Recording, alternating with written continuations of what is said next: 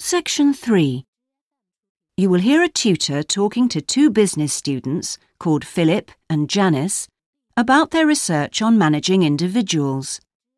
First, you have some time to look at questions 21 to 23.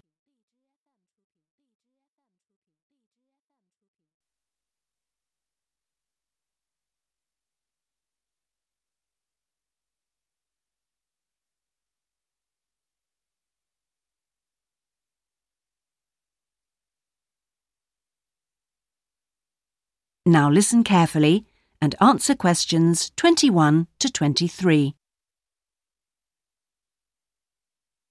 Well, you've both been looking at different styles of managing individuals in companies and the workplace. How's the research going, Philip?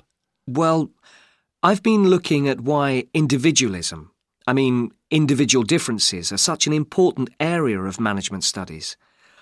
When you think about any organisation, be it a family business or a multinational company, they're all fundamentally a group of people working together. But it's what these individuals contribute to their places of work that makes you realise how important they are.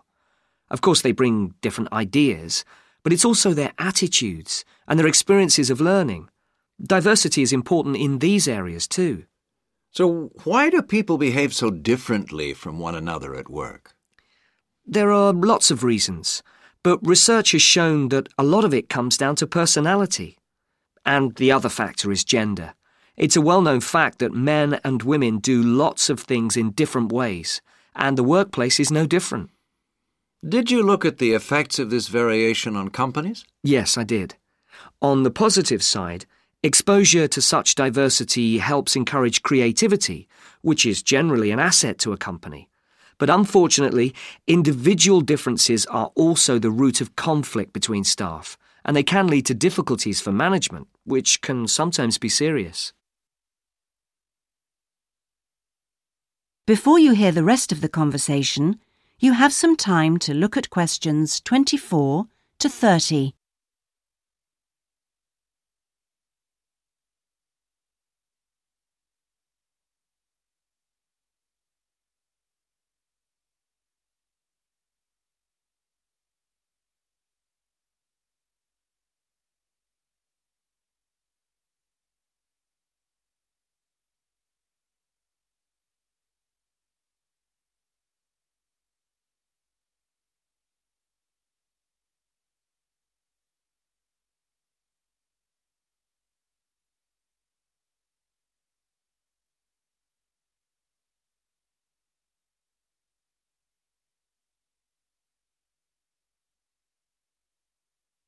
Now listen and answer questions 24 to 30.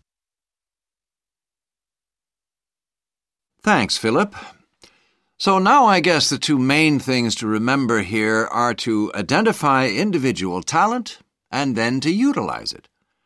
So, Janice, you were looking at identifying different talents in workers. Do you think this is easy for managers to do? Well, currently, teamwork is in fashion in the workplace. And in my opinion, the importance of the individual is generally neglected.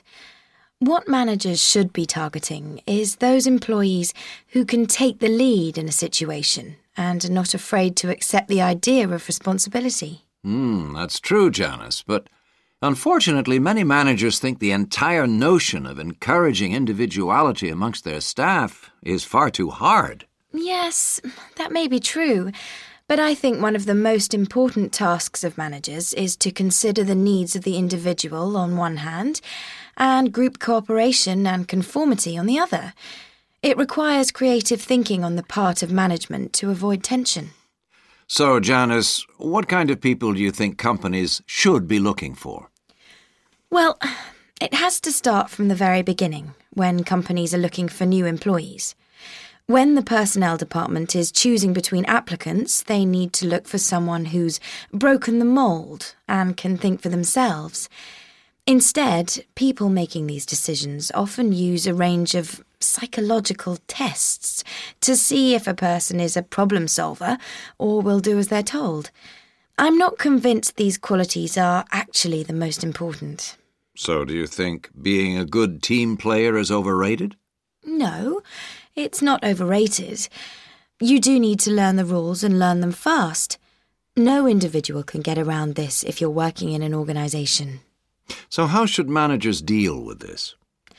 Rewards. When an individual demonstrates the behaviour the organisation expects, some kind of incentive can be given. What's important here is that this happens right at the beginning, so new recruits learn the rules of the system immediately. Also, the incentive should be something the individual actually wants, and this isn't always just money. Hmm. To come back to you, Philip, you were saying that recognition of good performers is essential. Mm. Now, what else should managers be looking for? Well, managing people means you not only have an understanding of your employees, but you also recognise the culture of the organisation. In fact, for some organisations, creativity and individuality may be the last thing they want to see during working hours. Very true. Yes, but managing people isn't as easy as it looks. For example, change in the workplace can be quite tricky, especially if there's a need to increase profit.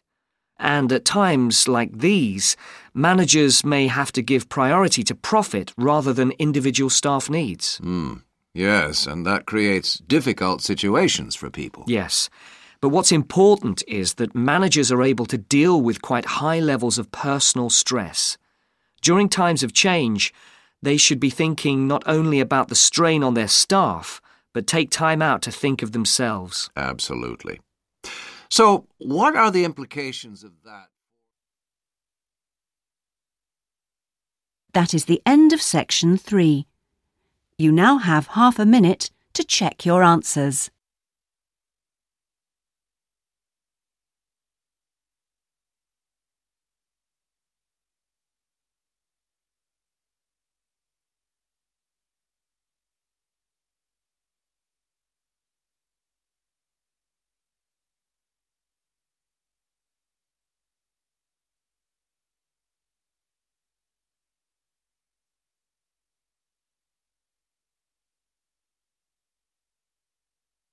Now turn to section 4.